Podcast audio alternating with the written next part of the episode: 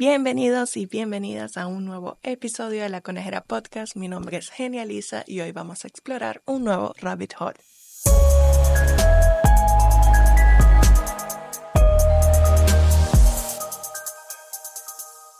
Primero que nada, quiero invitarlos a que se suscriban a mi canal que se suscriban a mi cuenta de Instagram, de TikTok. Ahí estoy dejando algunos videitos diciendo como datos curiosos que hay por ahí. Mi gato está maullando porque quiere entrar al cuarto y está cerrado. Eh, perdonen. Pero pues nada, invitarlos a que se suscriban a este canal de YouTube también, que le den like si les gusta el video, que recomienden el canal a sus amigos y familiares. Mi gato sigue maullando. ¡Mau! Que comenten también si les gusta el contenido, si no. Todo eso son críticas constructivas para mí, para mejorar el canal, para mejorar los videos. Así que por favor, los invito a que lo hagan, no tengan miedo, no tengan pena. Esta es su casa. Luego un corte porque tuve que abrirle la puerta a mi gato.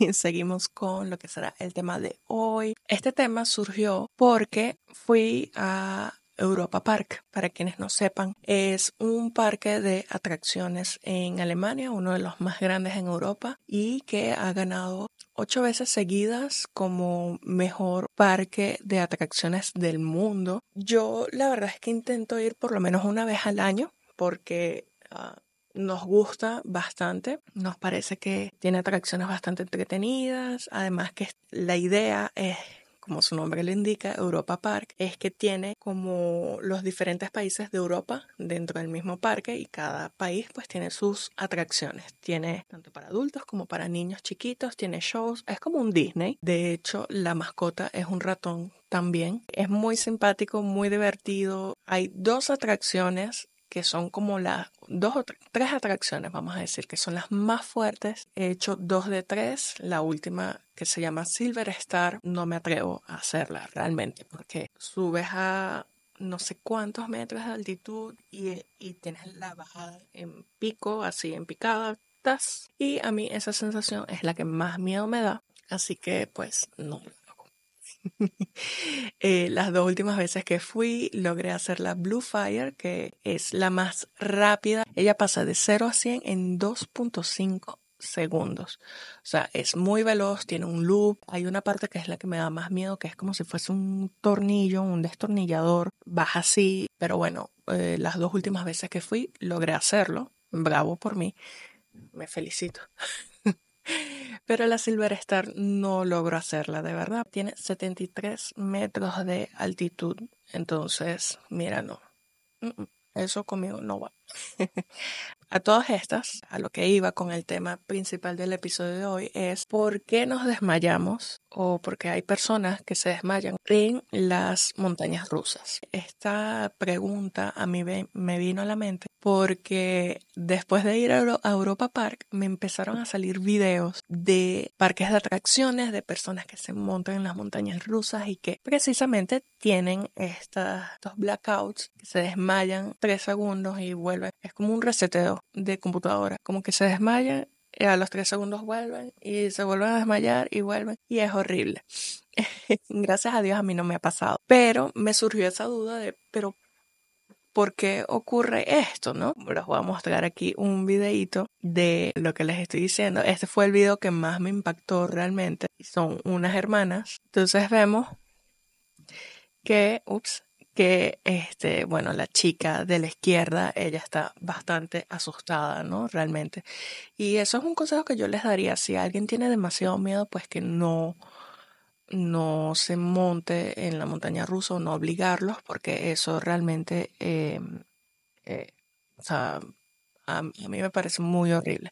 Entonces vemos, aquí la chica está despierta, se desmaya. Y ahorita vuelve y se vuelve a desmayar. Y entonces vuelve de nuevo y se desmaya. Y así un montón de veces. Antes de entrar en el tema, yo quiero darles como un recorrido por la seguridad, por el tema de la seguridad de las montañas rusas, porque no quiero que le tengan miedo. La idea no es que le tengan miedo a las montañas rusas, son muy divertidas. Yo al principio tenía demasiado miedo, pero porque no estaba acostumbrada. Ahorita que ya he ido varias veces a los parques, pues me siento más cómoda y no tengo así ese miedo que tenía antes cuando ni siquiera me había montado, sino que estaba haciendo la cola para montarme y son normalmente son colas largas, no importa en qué parque estés, siempre van a ser colas muy largas, 30 minutos, 40 minutos, lo más rápido puede ser 15 minutos. Pero mientras estás esperando, tienes esa ansiedad y ese sustico. Ahorita ya lo tomo un poco mejor, pero eso también porque ya estoy más acostumbrada. Entonces, son atracciones que en realidad son muy seguras es muy raro que, ocurra un accidente y realmente ellas están pensadas precisamente para sentir ese riesgo y esa adrenalina que nos da. Estadísticamente las montañas rusas son súper seguras y la Comisión para la Seguridad de los Productos de Consumo de los Estados Unidos estima que las muertes en montañas rusas son alrededor de dos al año. Es más probable que tengas un accidente de coche yendo hacia el parque que montando en una de sus atracciones.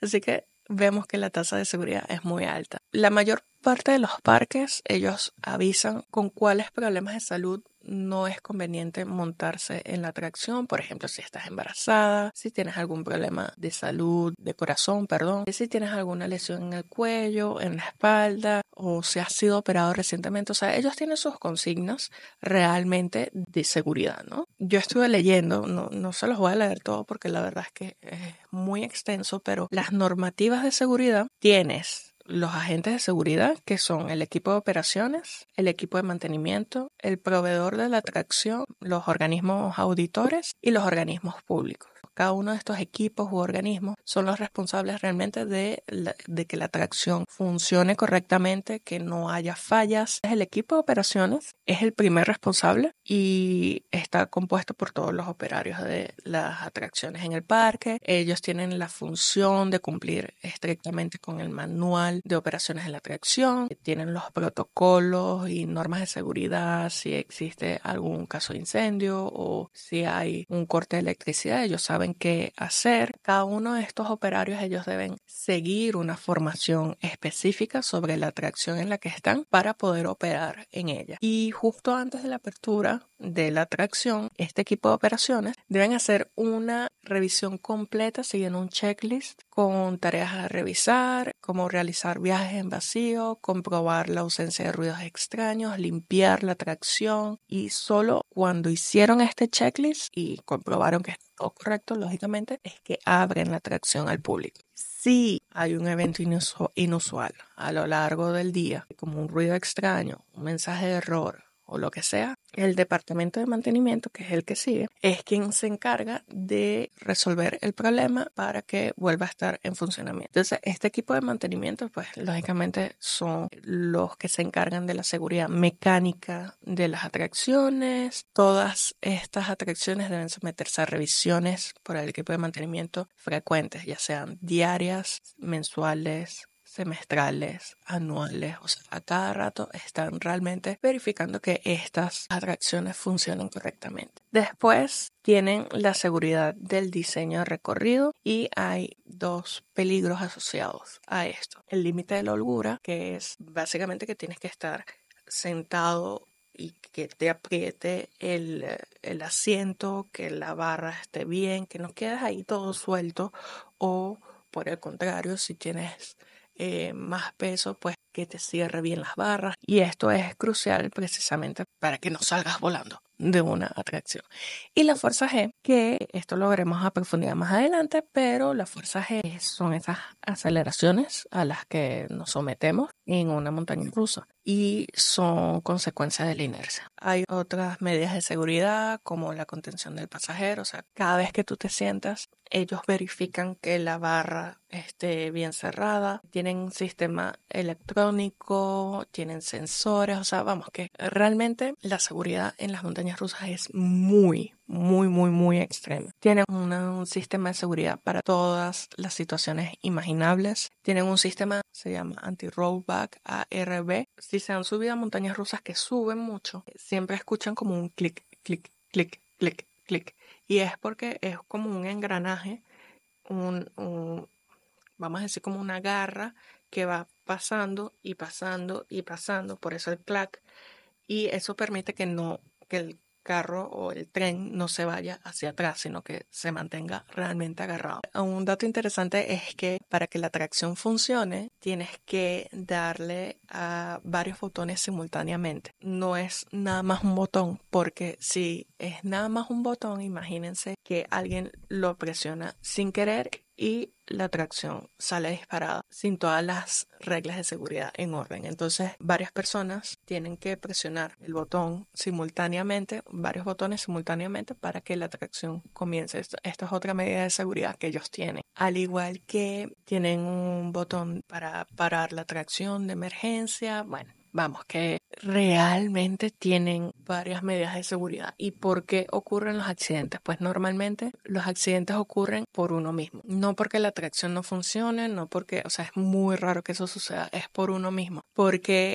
normalmente las atracciones, ellos, si hay algo que está fallando, tienen un sistema de detección automática y salta la alarma de que algo no está funcionando. Entonces es muy raro que ocurra realmente por un fallo de la atracción en sí. Normalmente por un error humano del personal del parque puede llegar a pasar o por el propio visitante porque bueno no cumple con las normas estipuladas que se les da hay algunos consejos para garantizar un viaje seguro en la montaña rusa, que son obedecer las normas de seguridad y las restricciones de altura, peso, edad y salud. No subir con objetos sueltos como los teléfonos, las carteras, dinero, los lentes. Muchas veces yo me monto en atracciones y quizás no vaya tan rápido, pero yo ando sujetándome los lentes y es un error mío. Yo debería ponerme lentes de contacto vemos siempre que las personas andan con los brazos en el aire, pero la idea es mantener los brazos y las piernas en el interior del vehículo para evitar algún problema. No intentar abrir los, los, sistemas de contención del pasajero, o sea, esas barras que te agarran o los arneses, porque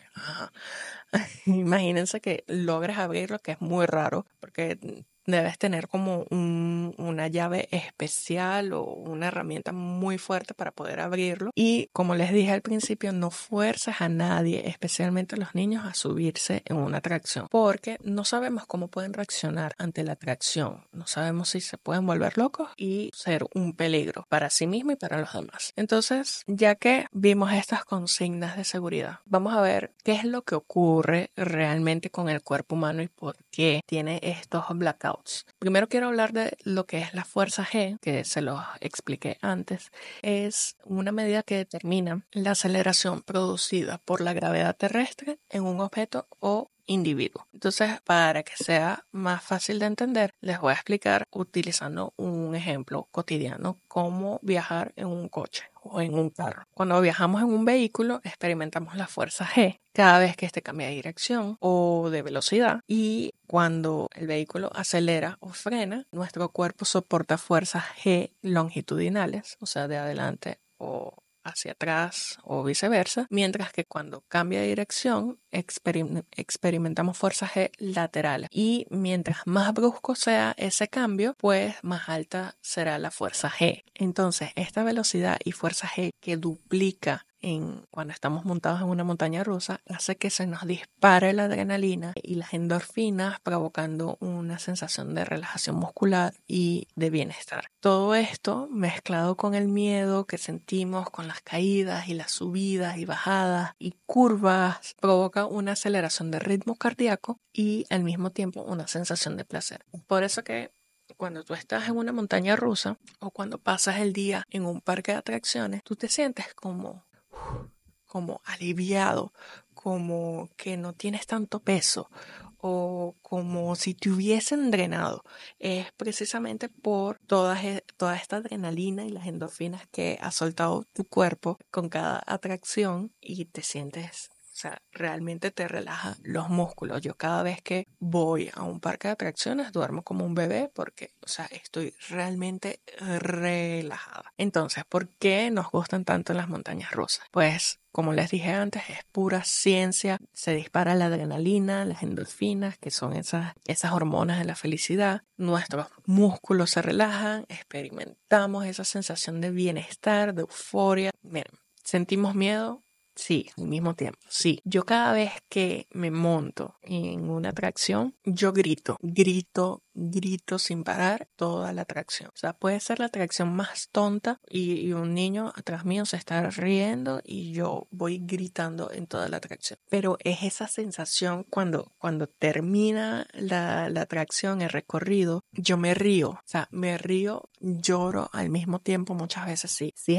si la sensación es muy fuerte, me río y lloro al mismo tiempo, por miedo, por adrenalina, como que todas esas emociones se, se conglomeran y es es raro porque uno tiene miedo, pero le encanta. O sea, es, una locura. Las montañas rusas son una locura. Y es que ante esa sensación de peligro, el cuerpo descarga hormonas y mensajeros químicos que incrementan el ritmo cardíaco, respiratorio y entre otras reacciones de nuestro cuerpo que por eso hace que nos guste tanto. O sea, yo cuando termina una atracción, yo estoy ¿sabes? Estoy como hiperventilando, no hiperventilando, pero sí como que respirando más fuerte porque, wow, estoy como que botando todo. Entonces hay algunas explicaciones de por qué algunas personas pueden experimentar estos desmayos o mareos en la montaña rusa. Y primero es la desincronización sensorial. ¿Qué es esto? cuando estamos en una montaña rusa, nuestro cuerpo pues experimenta esos movimientos bruscos y esos cambios rápidos de dirección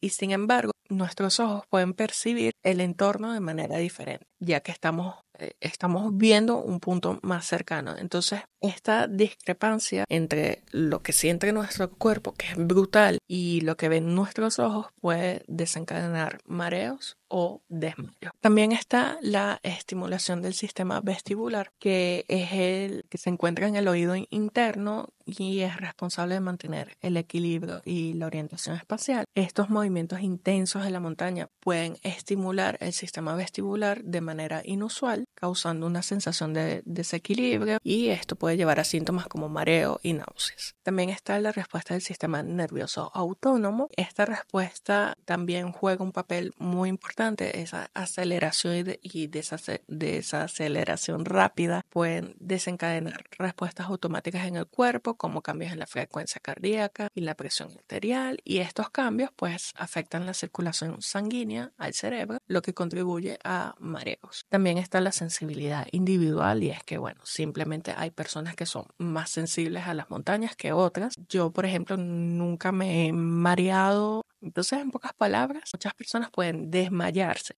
en la montaña rusa debido a un, un efecto que se produce en el cerebro y se los voy a explicar un poquito más adelante. Pero la mayoría de estos desmayos no duran más de tres segundos, o sea, es realmente como un reseteo, es así como, te apagaste y volviste. Veamos otro punto, como es la fuerza G y los aviones. Para que un avión vuele, solo hay que aplicar una cantidad de fuerza G hacia arriba que sea equivalente al peso. Esto parece como sencillo, pero eh, en realidad cualquier cambio de velocidad, cualquier eh, cambio de altura o de giros sobre algún eje del avión provocará nuevas fuerzas G que pueden anular parte del peso o aumentar. De hecho, el manejo de esta fuerza G es parte de los entrenamientos de los pilotos y tiene efectos bastante notables sobre ellos. Por ejemplo, si el piloto pesa 80 kilos en un viraje de 60 grados, su peso se duplica a 160 kilos. Entonces, mover los brazos y las piernas les resultará más difícil porque está mucho más pesado. Pero bueno, los pilotos están entrenados para ellos, así que no debemos preocuparnos tampoco por eso. Entonces, ¿por qué cuando la fuerza G es muy fuerte produce este blackout o este desmayo? Pues sencillamente es porque la sangre se desplaza a la parte baja del cuerpo, provocando la pérdida de la visión por unos segundos. Y eh,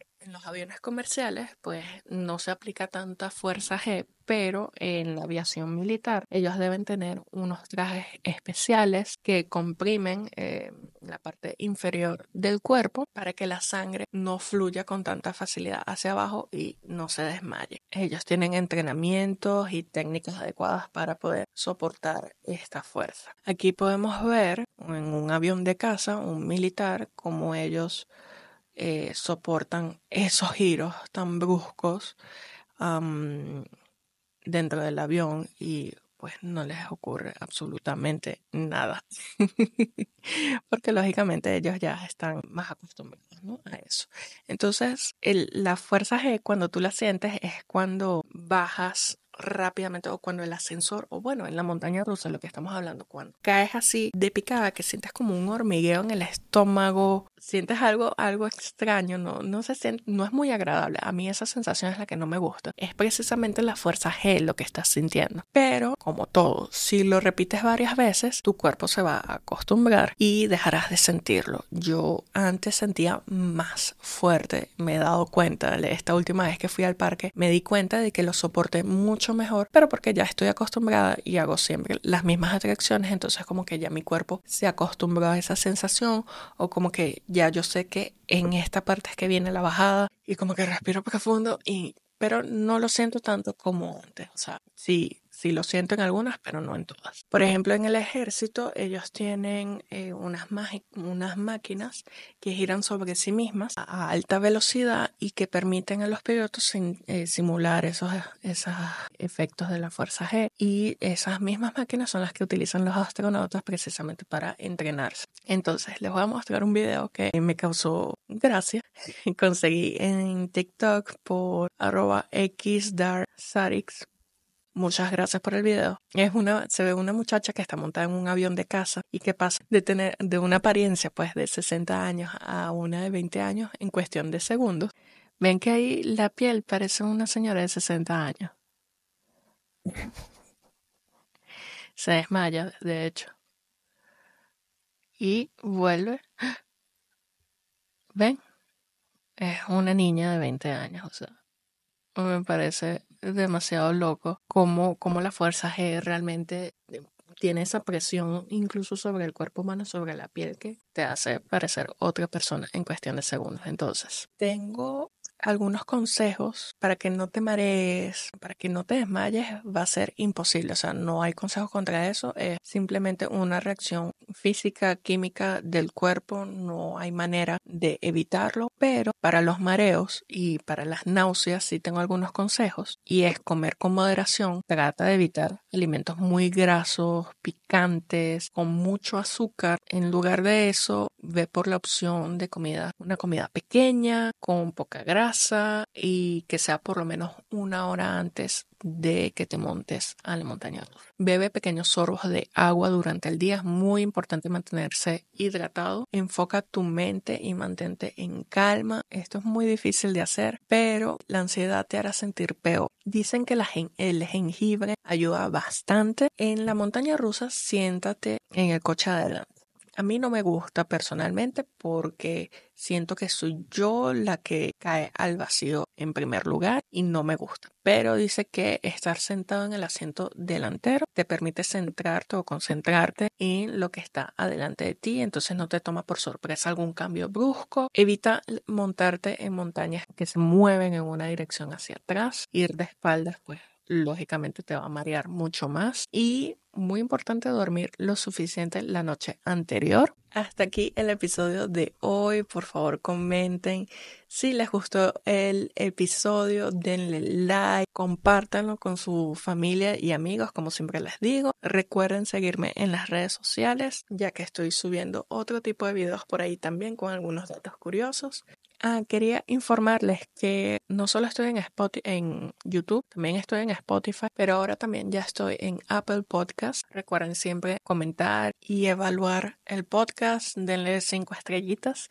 Así que bueno, concluimos el episodio de hoy. Espero que hayan disfrutado explorar este rabbit hole tanto como yo. Nos vemos en la próxima madriguera. Bye.